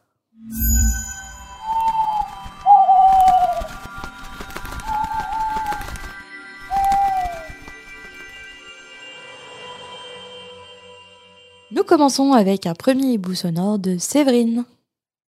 Bonjour Jérémy et Marina. Euh, je me posais une petite question, donc forcément je vous la pose. Euh, vous parliez des oiseaux tropicaux que Sirius envoie à Harry, et je me suis posé la question, est-ce que vous pensez que les hiboux ont une espèce de d'historique GPS consultable? Euh, Ça permettrait de mener des enquêtes en regardant d'où viennent les oiseaux. Je suis étonnée que ce ne soit pas exploité euh, dans le livre, mais bon, J.K. Rowling n'a pas pu tout exploiter. Voilà, là pour cette petite question. Et puis, euh, merci beaucoup de nous avoir permis de réentendre le rire de Vanessa. C'était un chouette moment. J'adore votre idée d'une émission spéciale euh, fréquence podcast trois quarts. Ce serait très chouette de retrouver tout le monde sur une émission particulière. Merci beaucoup, à bientôt, au revoir. Merci Séverine pour ton hibou. Euh, alors pour que, en fait, pour qu'il y ait un historique auprès des oiseaux, il faudrait qu'il y ait une sorte de, de pancine euh, pour euh, les animaux, en fait, leur sou- tirer leurs souvenirs pour consulter euh, leur trajet. Donc je pense qu'en soi, c'est pas possible. C'est tout. Euh, ouais. Bah attends, c'est une vraie question. Bah non, je pense pas que. tu- De toute façon, même un sorcier peut pas soutirer. Bah non, c'est des... non. Ah, quoique, euh, si un sorcier, si un sorcier peut essayer de rentrer dans la tête d'un autre sorcier. Ah mais est-ce que tu peux rentrer dans la tête d'a- d'animaux? Est-ce que tu arriverais à décrypter ce qui se passe dans la tête des animaux? Est-ce que J'adorerais, même, par contre. ça. est-ce que même le souvenir d'un animal, d'un oiseau, Ouais. est-ce que ça t'aiderait vraiment, tu vois? Je sais pas. Après, après, là, on parle de hibou magique. C'est plus que des animaux, tu vois. Oui, mais ça reste quand même euh, un animal de base. Ouais, ouais, ouais, mais je veux dire, ils ont, des, ils ont des propriétés magiques. Enfin, ils, ils ont une conscience. euh, Enfin, les chouettes, les hiboux, ils ont, dans le monde d'Harry Potter, dans le monde des sorciers, ils ont une conscience euh, que n'ont pas les véritables chouettes. et Parce qu'ils vois. peuvent être interceptés, mais c'est le message qui est Mm. intercepté et pas euh, le- la bête en elle-même pour euh, son, son parcours. Ouais, je- moi, je pense pas. Je suis assez d'accord avec toi. Je pense pas que ce soit possible parce que on le voit bien, par exemple, dans l'ordre du Phénix, il y a Ombrage qui va, qui va fouiller Edwige. Elle va même blesser Edwige, cette bitch. Euh, je crois que c'est une de mes scènes que je déteste le, le plus. Mais euh, savoir à quel endroit un hibou il a été dernièrement. euh, un peu comme le prior incantato, tu vois, pour une baguette magique, savoir c'est quoi l'historique de la baguette, ça, on sait que c'est possible. Bah, je pense pas que ça soit possible euh, pour une créature magique. Et c'est possible pour un sorcier, enfin un sorcier envers un autre. Et encore, c'est pas une science exacte. Par exemple, quand Rogue il essaye de rentrer dans la tête de Harry, c'est pas non plus, euh, il voit pas non plus l'historique de ce qu'a vécu Harry. Oui. Euh, c'est un peu des brides de souvenirs, un peu à droite à gauche, euh, de façon aléatoire. Donc non, je pense pas que ce encore soit possible. heureusement parce qu'il y aurait des dérives en fait. Ouais, ouais. Il y a eu des programmes comme ça, en tout cas, euh, chez euh, les humains, durant les guerres froides, par exemple, où euh, les Russes ont essayé d'implanter des, des dispositifs espions dans Mhm. des dauphins, par exemple, ou encore des antennes dans les queues des chats, par exemple. Ah oui, oui. oui. Et, euh, et par exemple, c'est une expérience, c'est assez horrible, mais ils ont vraiment testé sur un chat. Et euh, l'anecdote, c'est que quand ils ont. C'est pas une blague, hein. Quand ils ont libéré le chat espion, le chat s'est fait renverser par une voiture au bout de Ouais, 10 minutes. ouais, ouais, ouais. C'est vrai. Hein. Je connais cette anecdote. Donc euh, le programme a été un échec, et bien heureusement, parce que ça avait réussi, les pauvres animaux aujourd'hui, euh, ça serait euh, de la chair à canon technologique, quoi. Mais en vrai, je pense que la technologie se penche sur ces, ces questions-là et, et notamment, on peut le voir dans une série que j'aime beaucoup qui s'appelle Black Mirror, qui interroge euh, le rapport euh, bah, de nous, des êtres humains, euh, avec la technologie. Il y a notamment un épisode assez, assez célèbre où les humains peuvent se mettre une puce Mm. dans le cerveau qui enregistre toute notre vie. Et on peut avoir l'historique de toute notre vie. Enfin, enfin, en gros, notre vie est enregistrée H24 et on peut rewind quand on veut, quoi. Ça devient vite une obsession. Et ça, euh, voilà. Et souvent, comme dans, dans Black Mirror, ça se finit pas très bien. et, euh, et donc, euh, ouais, euh, avoir un historique. Enfin, c'est c'est comme si la magie pouvait permettre de faire ça dans, dans le monde des sorciers. Euh, je pense pas que ça soit possible et je pense que ça serait très dangereux si c'était possible. Enfin, ça serait pas, je sais pas, ça serait pas respectueux de, de la créature magique. Non. Et pareil pour les sorciers. Nous passons tout de suite au hibou sonore de Guilhem. Bonjour, j'espère que vous allez bien et surtout toi Marina, suite à l'écoute de tes commentaires sur les, détraqueurs et tes expériences passées ou présentes à ce sujet. Je me permets de vous envoyer ce message car j'ai lu récemment plusieurs romans qui m'ont ramené à Harry Potter. La mythologie de Neil Gaiman et l'histoire du loup homme Fenrir et j'ai commencé aussi les annales du disque monde de Terry Pratchett où l'université de l'invisible et le chapeau de l'archi- de l'archichancelier sont pour moi Poulard et le chapeau. J'ai fouillé un peu, hommage, inspiration ou plagiat par JK. Elle semble l'avoir reconnu dans le cadre de Terry Pratchett. Puis je suis plus loin, Dumbledore, Gandalf, Détraqueur Nazgûl, à notre pouvoir Horcrux, ou encore Alice et Lewis Carroll, enfin de Lewis Carroll, ou l'armoire magique dans le monde du- de Narnia, et l'accès à la voie 9 3K. J'ai eu un sentiment d'ouvrir une porte. Avez-vous déjà ressenti cela dans Harry Potter? Les inspirations, les hommages, ou peut-être pire, les plagiats? Je vous remercie, très bonne journée à vous et surtout euh, continuez.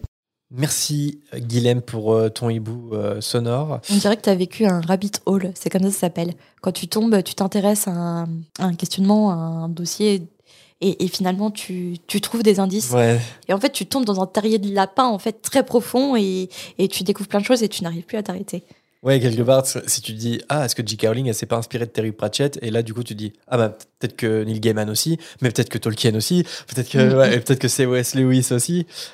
Moi ce que je dirais c'est que pour la question du plagiat, je dirais que non. Alors après je, je défends un peu mon Enfin, je suis fan d'Harry Potter, donc forcément, je vais pas dire Harry Potter, c'est du plagiat. Mais euh, on peut pas dire qu'Harry Potter plagie parce que je trouve que l'univers, il est assez riche et novateur pour qu'il soit accusé de plagiat. Euh, C'est-à-dire que plagier, c'est vraiment copier à l'identique euh, sans rajouter quelque chose de nouveau. Or, je dirais pas ça de l'œuvre de J.K. Rowling. Et même, je dirais que si l'univers euh, de J.K. Rowling était le plagiat d'un autre, ça aurait pas fonctionné, ça aurait pas eu le succès qu'on connaît aujourd'hui. Par contre, les inspirations, elles sont riches et elles sont nombreuses. Ça, c'est évident. On le sait, hein, J.K. Rowling a, est une grande lectrice, euh, elle a une, euh, une grande culture générale et euh, on sait qu'elle a été inspirée, elle a, enfin, elle a pioché des inspirations euh, à droite à gauche dans, dans, plein de domaines, dans la mythologie, dans les auteurs classiques et modernes, dans la religion même. C'est une question qui est hyper intéressante, les, les inspirations religieuses dans le monde d'Harry Potter. Et en même temps, l'univers euh, qu'elle a développé, il reste novateur. Parce qu'en fait, elle a su apporter sa touche personnelle et pas reproduire à l'identique ses inspirations. Voilà, donc euh, clairement, des inspirations, il y en a beaucoup. Et J.K. Rowling ne s'en cache pas. Enfin, s'en est jamais cachée. Assez, assez peu exprimé là-dessus. Parce que euh, au final, elle a fait assez peu de d'interviews euh, libres avec plein de questions. C'est assez peu arrivé. Mais par contre, quand on l'a déjà interrogée là-dessus, elle s'en est jamais cachée.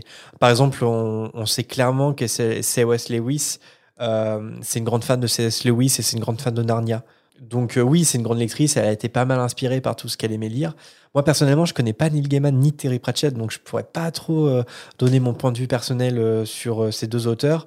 Par contre, Tolkien, c'est une référence évidente pour moi. C'est une référence évidente. Comme tu l'as dit, euh, Guilhem, on peut penser aux Horcrux et aux anneaux. Pour moi, c'est exactement la même chose. L'anneau unique est un Horcrux de Sauron. C'est la définition euh, identique.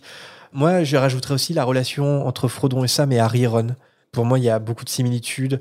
Évidemment, Gandalf, Dumbledore, les Nazgûl, des trackers, comme tu l'as dit, Guilhem je pense qu'il y a beaucoup de points à faire avec euh, Tolkien et on, le, sait que euh, J.K. Rowling s'est bouffée du Tolkien, elle s'est bouffée du Seigneur des Anneaux, c'est une grande fan du Seigneur des Anneaux. Donc évidemment que c'était une grande inspiration pour elle. Et je pense que c'était quasiment inévitable tant le Seigneur des Anneaux a posé les bases de la littérature fantastique moderne, je trouve. C'est-à-dire que J.K. Rowling, elle a été biberonnée à ça, et, je pense que c'est normal qu'on retrouve des similitudes, euh, en tout cas des, inspirations tout simplement de, Tolkien et comme de beaucoup d'autres. Donc voilà, pour résumer, en gros, je dirais que oui, il y a des inspirations. Euh, je pense qu'il y en a plein. Il y en a qui sont. Il y a des auteurs connus comme Tolkien par exemple, et je suis sûr qu'il y a plein d'inspirations, peut-être moins connues, un peu plus confidentielles. Mais euh, plagiat, non, je dirais pas plagiat. Je dirais pas jusque là en tout cas. Et nous passons au hibou sonore de Lune Claire. Salut la fréquence, c'est Lune Claire. Alors j'aurais une petite réflexion par rapport à la coupe de feu et je voudrais bien votre avis. La voici. Alors, je trouve que la Coupe de Feu est un tournoi totalement inutile. Enfin, la Coupe de Feu, le tournoi des trois sorciers, vous m'avez compris. Est un tournoi totalement inutile. La première épreuve, à la limite, est intéressante à regarder.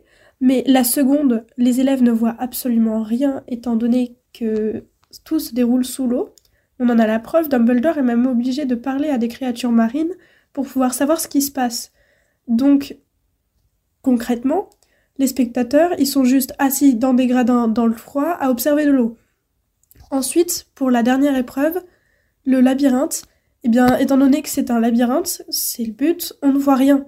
Enfin, les spectateurs ne voient rien non plus, et je ne pense pas qu'il y ait euh, la retransmission euh, en direct euh, du tournoi des trois sorciers commentée comme pour un tournoi de Quidditch, par exemple. Et pour finir, euh, c'est quand même un tournoi hyper dangereux.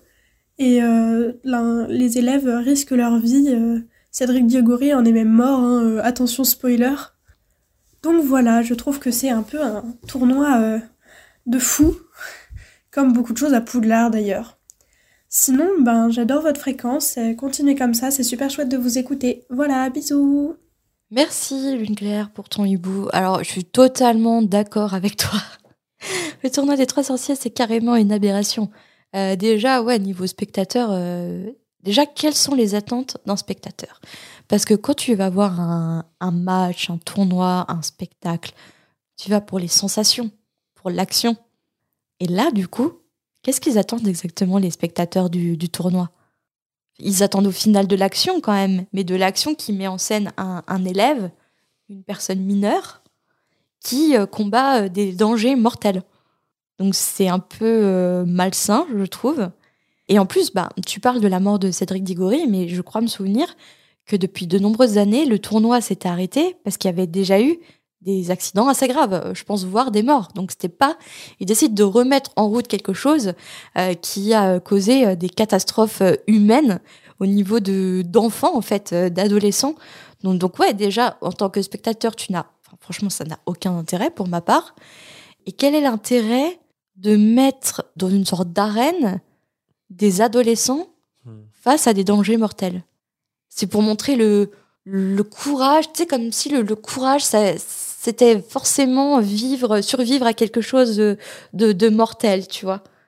Que tu deviens euh, le champion de ton école parce que tu as survécu à, trois, euh, quatre tâches mortelles, quoi.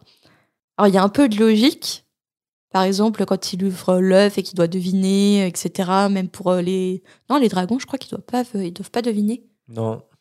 Euh, l'œuf, euh, ouais. Et en fait, il y a un peu de logique, un peu de réflexion, mais c'est surtout de l'action, du combat, du, du physique. Et moi, je trouve ça un peu. Je... En fait, je vois pas l'intérêt. Je vois pas le but final de, de ce tournoi. À part une... du voyeurisme, peut-être, je sais pas.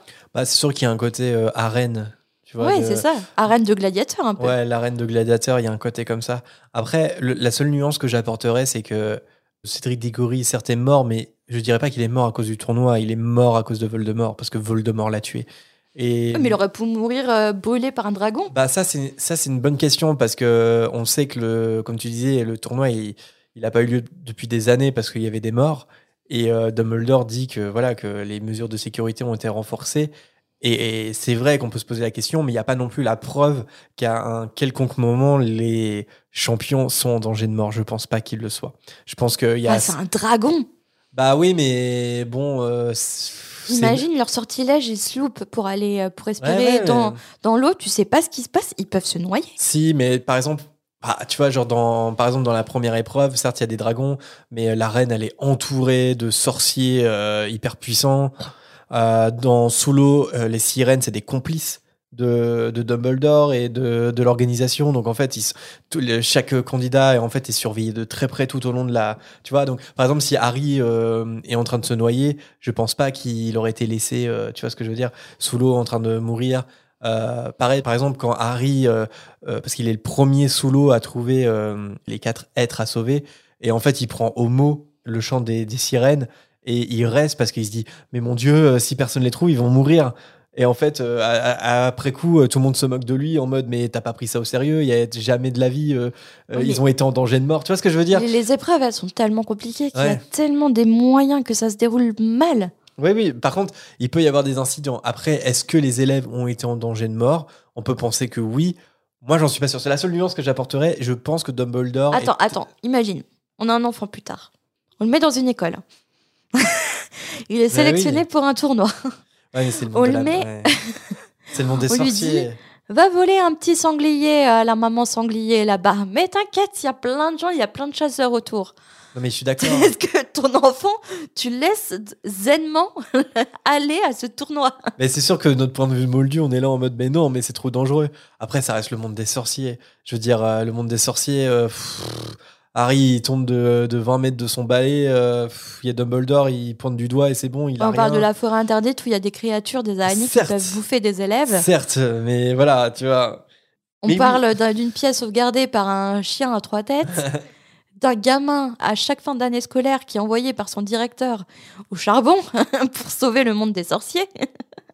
Enfin, voilà, par exemple, on sait que dans le labyrinthe, euh, il y a des rondes partout. Les élèves, les- en fait, les champions sont jamais laissés euh, juste à, à eux-mêmes. En fait, ils sont tout le temps surveillés. Donc, après, je, je dis pas qu'un accident est pas possible, mais j'ai l'impression que c'est un tournoi des trois sorciers qui a été modernisé, tu vois, et euh, que c'est pas euh, en freestyle comme ça a pu l'être. Du coup, il y a tellement de sécurité que le, le trophée n'a pas du tout été échangé Oui, contre un porte-loin qu'il a amené face au mage noir. Mais ça, j'ai envie de dire, c'est pas un problème du tournoi des trois sorciers, c'est un problème interne dans le monde des sorciers qui a un mage noir qui veut tuer tout le monde, tu vois, et que peu importe le moyen, il s'il veut te tuer, il arrivera, il arrivera à te tuer, tu vois. Ouais, mais le tournoi des sorciers, du coup, c'était bien goupillé pour euh, Ouais, mettre son plan à exécution. Bon, ça, c'est un, autre débat, parce que moi, je pense que c'était pas un si bon plan que ça, mais bon, on, on en reparlera certainement. Mais par contre, là où Lune Claire, elle a complètement raison, c'est euh, les spectateurs, il n'y a aucun intérêt oui. Enfin, pour les pour le pour l'école, je vois pas pourquoi l'école se déplace à chaque fois pour voir les tâches parce qu'il y a rien à voir. Vraiment. Alors sauf peut-être pour la première. Et encore, ce qui est marrant, c'est que pour la première tâche, le film, en ce qui concerne Harry, a décidé de, en plus de casser ça, parce que euh, dans le film, euh, le Magyar à pointe, il s'enlève de ses chaînes.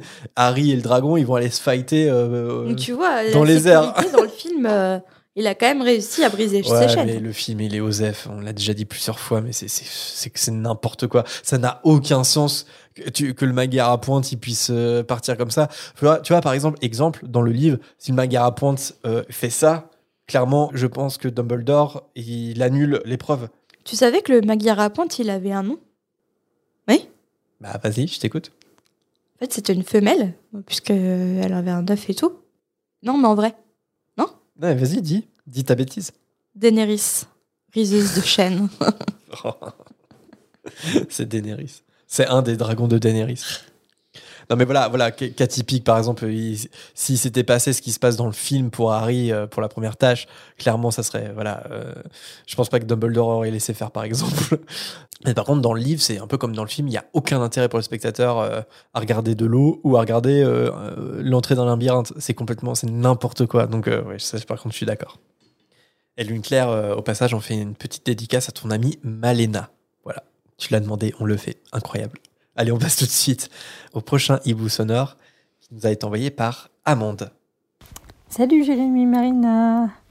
Tout d'abord, je vous souhaite une bonne année et une bonne santé. J'espère que vous allez continuer le podcast pendant super longtemps. J'adore tout ce que vous faites, vos émissions, c'est vraiment génial. J'adore travailler avec vous dans les oreilles, donc c'est vraiment un pur bonheur. Ensuite, j'avais une question. Dans les Reliques de la Mort, partie 2, Voldemort tue Severus Rogue pour devenir le propriétaire de la baguette de Suro, le maître.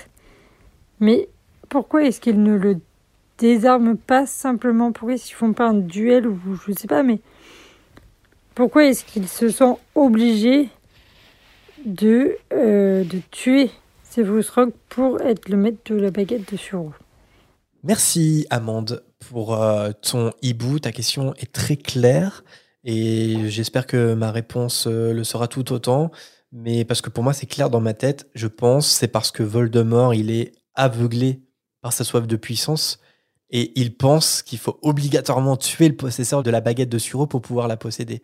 Exactement comme la plupart euh, des anciens propriétaires euh, de la baguette de Suro dans le passé. Ce qui fait euh, que bah, c'est pour ça que la baguette elle a une histoire et, un passé sordide et sanglant. Voilà. Donc en, fait, en vérité, sur, concernant la baguette de Suro, Voldemort, il se trompe sur deux points un, il n'est pas nécessaire de tuer euh, le possesseur pour euh, récupérer la baguette. Voilà, un simple désarmement fonctionne. Et de deux, Rogue, de toute façon, c'est même pas le vrai propriétaire de la baguette, c'est Drago Malfoy. Donc en fait, il se trompe sur tous les points. Il a tout faux sur toute la ligne concernant la baguette de Suro. Donc euh, en fait, je pense qu'il est juste aveuglé par sa soif de puissance. Je pense qu'il pense que pour avoir une baguette aussi puissante que la baguette de Suro, il faut nécessairement tuer la personne pour vraiment récupérer la, la baguette dans, la, totalité de ses capacités. Or, c'est pas du tout ça. Et je pense aussi peut-être une deuxième raison, c'est que de toute façon, Voldemort, il fait aucune différence. Il n'a aucune considération pour la vie, euh, si ce n'est pour la sienne propre. C'est-à-dire que tu es Rogue, euh, il s'en fiche quoi. je veux dire, euh, Voldemort n'a aucun ami, il n'est attaché à personne. Et de tuer telle ou telle personne, ça, ça le, il s'en fiche quoi. Il s'en fiche, euh, ça l'empêche pas de dormir quoi. Donc voilà, je dirais ça. Je sais pas si Marina a une quelconque réaction. Oui, et puis en plus il l'a tué parce que c'était un traître aussi pour lui. pour le coup, c'était un agent double. Il travaillait sur les deux terrains et malgré tout, il a été, euh, il a été, euh, il lui a donné sa confiance finalement à Rogue parce qu'il était persuadé qu'il était dans son camp. Donc aussi, il le tue par vengeance, tout simplement. Bah ça c'est pas très tu peux l'interpréter comme ça, mais c'est pas dit euh, noir sur blanc quand même. La raison pour laquelle Voldemort assassine Rogue, c'est quand même parce qu'il pense qu'il est le propriétaire de la baguette de Suro. Alors après, est-ce que c'est parce que il se dit que Rogue finalement est du côté de Dumbledore? Je suis pas sûr. Parce que euh, il faut se rappeler que Harry, justement, euh, face à Voldemort, lors du duel final, il lui dit Mais en fait, vous avez été berné par Rogue. Pendant tout ce temps, il a été fidèle à Dumbledore et Voldemort ne le croit pas. Il croit pas à Harry à ce moment-là. Donc je, je pense pas que Voldemort tue Rogue parce que en plus de la baguette de Suro, il pense que c'est un agent double. Non, je pense qu'il ne s'en doute pas. Par contre, il le tue tout simplement parce qu'il se dit mais c'est toi qui as désarmé euh, Dumbledore, c'est toi qui as tué. Non, c'est même pas que c'est toi qui as désarmé Dumbledore. Justement, c'est là son erreur. Il dit mais c'est toi qui as tué Dumbledore. Or, la baguette, elle appartenait à Albus Dumbledore, donc c'est toi le propriétaire de la baguette de Suro. Et en fait, c'est là qu'il se trompe. Non, parce que c'est Drago Malfoy qui a désarmé Dumbledore avant que Rogue le tue. Donc non, je pense pas. Enfin, peut-être qu'il a le doute en lui et que Harry vient un peu chatouiller le doute mhm. qu'il a. C'est possible. Il n'y a rien qui prouve le contraire. Mais je pense que la raison principale pour laquelle il tue Rogue, c'est la baguette de Suro. Ok. Nous passons au hibou sonore de Clémence. Salut Marina et Jérémy, bonjour à l'invité. Je m'appelle Clémence. Je vous envoie cet hibou sonore pour vous poser une question. Si on jette un sortilège de mort à une plante, est-ce qu'elle va mourir? Voilà. En attendant les prochains épisodes, je réécoute les précédents, dont un dans lequel Marina renommait le chapitre Pas de citadelle de Besançon pour Harry. Et comme je suis byzantine, je connais bien la citadelle. Je vous adore, vous et votre podcast. Voilà, gros bisous. Un super titre de chapitre de Marie. T'as vu, je t'ai dit, il faut que tu renommes le chapitre pour tes fans. Je te l'ai dit tout à l'heure. Merci Clémence pour ton euh, hibou trop mignon. Mais je suis contente quand, quand des gens reconnaissent les, mes références. Euh, alors je pense pas, je sais pas. J'ai pas trouvé de, de solution, mais je pense pas qu'un Avada Kedavra peut tuer une plante. Je pense qu'il peut y avoir des sorts pour enlever la vie d'un- d'une plante, mais je pense pas que c'est un Avada Kedavra. Je pense que ça fait rien une plante. Moi, je pense que oui. Tu penses que ça la flétrit Ouais, et elle, ouais. elle meurt? Je pense. Bah, une plante, c'est un être vivant. Oui, mais regarde pourquoi. elle- Ah oui, mais non. Oui, non. Parce que j'allais dire, par exemple, euh, dans le... à la première année, dans le tome 1, quand ils se font euh, prendre dans les filets du diable. Je me dis pourquoi ils lancent pas un Avada Kedavra, mais non, ils vont Avec Ron qui dit Mais Hermione, t'es folle ou quoi T'as oublié que t'étais une sorcière? Ah oui, c'est vrai Avada Kedavra Moi, je serais une cinglée. Ça serait génial. J'aurais des araignées partout. Kedavra D'ailleurs, il y a un mème comme ça sur internet Bah, avec, Qui euh, court partout. euh. avec Hermione qui répare les lunettes de Harry et en fait qui lui lance un Avada Kedavra. Ah. Puis t'as Directed by Chris Columbus, tu vois. Non, mais en ce moment, avec la sortie du jeu, t'as plein de gens qui s'amusent, genre à mettre euh, la, la vid- l'extrait vidéo de la, de la dame euh, du train qui Ah arrive oui, avec oui. des friandises. Avada Kedavra Avada Kedavra. Alors, à toi qui as joué au jeu, Oui.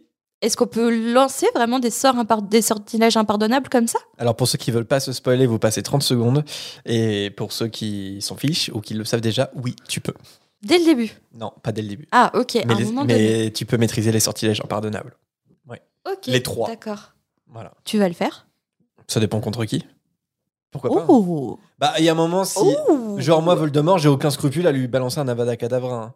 Il y a un moment, même Harry, lors du duel final, il lui lance un Expelliarmus. euh, S'il te plaît, Harry. euh, Il y a un moment, euh, voilà. Faut arrêter de beurrer la biscotte, euh, comme on dit. Et nous passons au prochain hibou. Il nous a été envoyé par Colline. Salut Jérémy, salut Marina. Déjà, bah, bonne année. J'espère que vous allez bien et que vous avez passé de bonnes fêtes. Euh, merci beaucoup pour votre podcast. Il est vraiment génial. Je l'ai fait découvrir à plein de gens autour de moi et franchement, bah, ça, ça valide fort. Donc, euh, j'espère que vous allez continuer encore très longtemps et faire tous les tomes euh, d'Harry Potter. Euh, J'avais une petite question parce que je viens de réécouter l'épisode du Magic Opus et vous, où, vous parliez des téléphones, etc. Et j'avais une question pour vous. Est-ce que vous pensez que de votre point de vue, hein, bien évidemment. Si J.K. Rowling avait écrit l'histoire d'Harry Potter, non pas dans les années 90, mais plutôt dans les années euh, 2010, euh, voire 2000, euh, est-ce que vous pensez qu'elle aurait intégré euh, les nouvelles technologies ou qu'elle les aurait vraiment laissées de côté pour euh, garder ce côté assez authentique des hiboux, du réseau de cheminées, etc. Voilà, moi c'est une petite question que j'avais en tête et je voulais avoir votre avis. Voilà, merci beaucoup. Merci, Colline. Excellente question. Alors, on a des éléments de réponse parce que J.K. Rowling a évoqué le sujet dans un écrit publié sur Pottermore en 2015. Et dans cet article, elle y explique qu'Internet et plus globalement euh, les nouvelles technologies euh, moldues, ça intéresse peu les sorciers en fait parce que la magie, elle permet de faire euh, déjà un paquet de choses. Même si elle précise que certains sorciers s'intéressent à Internet avec une curiosité, je cite, légèrement condescendante. Donc ça existe, c'est bien possible bah, d'apprendre Internet et d'utiliser Internet, par exemple, dans le monde des sorciers et à Poudlard. Mais on sait aussi que la magie, elle n'est pas forcément compatible avec la technologie moldue. Parce que Hermione, elle explique, par exemple, qu'on ne peut pas utiliser des micros à Poudlard, parce qu'il y a trop d'ondes magiques. Mais on sait aussi de JK que les élèves en cours de moldu, ils étudient Internet, donc euh, comme, comme je viens de le dire. Donc c'est pas tout à fait impossible non plus. Il existe des moyens d'utiliser la technologie moldue. On sait pas vraiment dans quelles conditions. On peut imaginer par exemple que, je sais pas, des élèves qui auraient envie d'utiliser des ordinateurs avec Internet. Peut-être que ça se passe dans une salle à part, à Poudlard, un truc qui, je sais pas, où les ondes magiques sont bloquées, j'en sais rien. On peut s'imaginer plein de trucs. Mais en tout cas, c'est possible. Après, personnellement, là, c'est mon point de vue un peu plus personnel. Je pense que globalement, les sorciers, ils vivent trop écartés des moldus, en fait. Et ils ont une culture et des mœurs qui sont trop distinctes. Je crois que tu dis le authentique, c'est ça euh, l'adjectif que tu utilises. Moi, je dirais qu'il y a carrément un aspect euh, figé dans le temps, en fait, presque dans le monde des sorciers. C'est pas juste authentique, c'est c'est presque le Moyen Âge, quoi. Je sais pas, donc je pense pas que que Poudlard aujourd'hui, par exemple en 2023, je l'imagine pas forcément différent du Poudlard des années 90 qu'on voit dans la saga Harry Potter. Mais ça, c'est mon, c'est mon avis personnel. Peut-être que d'autres s'imaginent d'autres choses dans leur head canon, comme Moi, j'arrive pas non plus à imaginer. Ouais. Mais c'est parce qu'aussi, on connaît, c'est peut-être un peu plus difficile pour les nouvelles générations d'imaginer une vie sans technologie parce que nous, on a connu les débuts d'Internet. Donc, on a vécu la vie sans Internet aussi. Enfin, du moins-. Pas, pas longtemps, mais en tout cas, on a connu la, la c'est vrai. vie avec Internet euh, limité, en fait, où on avait une heure de forfait par mois Ouais. et on faisait attention parce que sinon, on se faisait défoncer par les parents. Et quand on était sur Internet, euh, on bloquait la ligne téléphonique des parents. Donc, il n'y avait Ouais. pas de portable, c'était la loose. Oui, et quand on surfait sur Internet, euh, on pouvait pas, on pouvait plus nous téléphoner. Ouais, donc du coup, euh, quand tes parents voulaient passer un coup de fil, ben voilà, fallait tout stopper et tout. euh, Et on parle de l'Internet 56K. hein. Attention. hein. avec le fameux bruit du modem et tout. euh, on parle de donc, euh, gigabits maintenant avec la fibre. Donc, Du coup, c'est c'est pas compliqué pour nous d'imaginer finalement l'histoire sans technologie. Mais Mm. pour les ceux qui sont ados aujourd'hui, ça doit être super compliqué. Ouais, ouais, ouais, c'est vrai, c'est vrai. Mais comme on le voit aussi, euh, les enfants et les ados d'aujourd'hui qui sont baignés dans la technologie, ils continuent de tomber dans cet univers et de Mm. l'aimer. Et, et je me demande, est-ce que une des raisons, c'est pas aussi parce que c'est un univers qui est complètement différent du nôtre et qui le devient encore plus Mm. différent? Maintenant qu'on est entouré par la technologie, etc. euh, Enfin, c'est trop bizarre de voir des ados qui n'ont pas de portable, quoi. C'est trop bizarre de voir des ados qui n'ont pas d'ordinateur, de pas de portable, qui surfent pas sur Internet, qui s'envoient pas des WhatsApp, euh, des, des Snapchat et compagnie. Et, euh, et du coup, bah, euh, c'est ça que je comprends, Colline, le mot authentique, parce que est-ce qu'il n'y a pas quelque chose de plus authentique à Poulard de, de voir des ados qui, qui sont dénués de, de toute technologie? Ouais, je pense, je pense. Ouais, j'aurais tendance à penser que malgré le fait que le monde moldu évolue à une vitesse folle, je pense que le monde des sorciers est un monde beaucoup plus lent, qui évolue à une vitesse moindre. Je sais pas, dans mon head canon, dans mon Poudlard à moi, je pense pas que Poudlard soit si différent que ça. D'ailleurs, on parlait d'Hogwarts Legacy tout à l'heure. Hogwarts Legacy se déroule à la fin euh, du 19e siècle. Et pourtant, euh, niveau, euh, niveau pratique de la magie, niveau, je sais pas, culture sorcière, tu vois aucune différence avec les années 90. Or, ça se passe 100 ans avant. Mm. Donc c'est bien la preuve, quoi. Alors que nous, dans les années 90, on vivait pas du tout comme euh, il y avait 100 ans en arrière. Donc euh, voilà. Clairement. Donc je pense qu'il y a- il y a un côté figé dans le temps. C'est pas forcément une bonne chose parce que la technologie a pas. On a l'impression de diaboliser la technologie. C'est pas vrai. Il y a, il y a du bon dans la technologie et quelque part les moldus sont plus malins que les sorciers dans plein de domaines. Ils sont en avance sur les sorciers dans plein de domaines grâce notamment à la technologie. Mais je sais pas. Moi c'est mon cocon. C'est Poudlard. C'est la Mm. magie. Pour moi, il n'y a pas de. Il n'y a pas besoin de technologie, Y a il pas n'y a pas besoin. de TikTok et compagnie. Il y a pas de TikTok sorcier, non Et nous passons au dernier hibou sonore, celui d'Adélie. Bonjour Jérémy et Marina. Euh, bonjour à l'invité s'il y en a un. Je voulais vous poser une petite question. Euh, vos chats, vous les euh, mettrez dans quelle maison si c'était vous le chapeau magique Moi, mes animaux, bah, mon chien, je le mettrais dans Gryffondor. Euh, J'ai un chat qui irait à Serre d'Aigle, un autre chat qui irait à Poufsouffle et un qui irait à Serpentard. Gros bisous, à bientôt, j'espère passer dans la volière. Bisous Merci Adélie pour ton hibou trop mignon. Euh, alors, perso. Attends, eh, je te propose un truc. Ouais. On dit la, la maison qu'on pense de Wheezy en même temps et on voit si on pense à la même chose. Attends, attends. Je réfléchis parce que Wizzy, j'hésite. Ouais, vas-y. 1, 2, 3. Serpentard. Ah oui, on, on est d'accord. C'est une full Slytherin. Elle obtient par tous les moyens de ce qu'elle veut.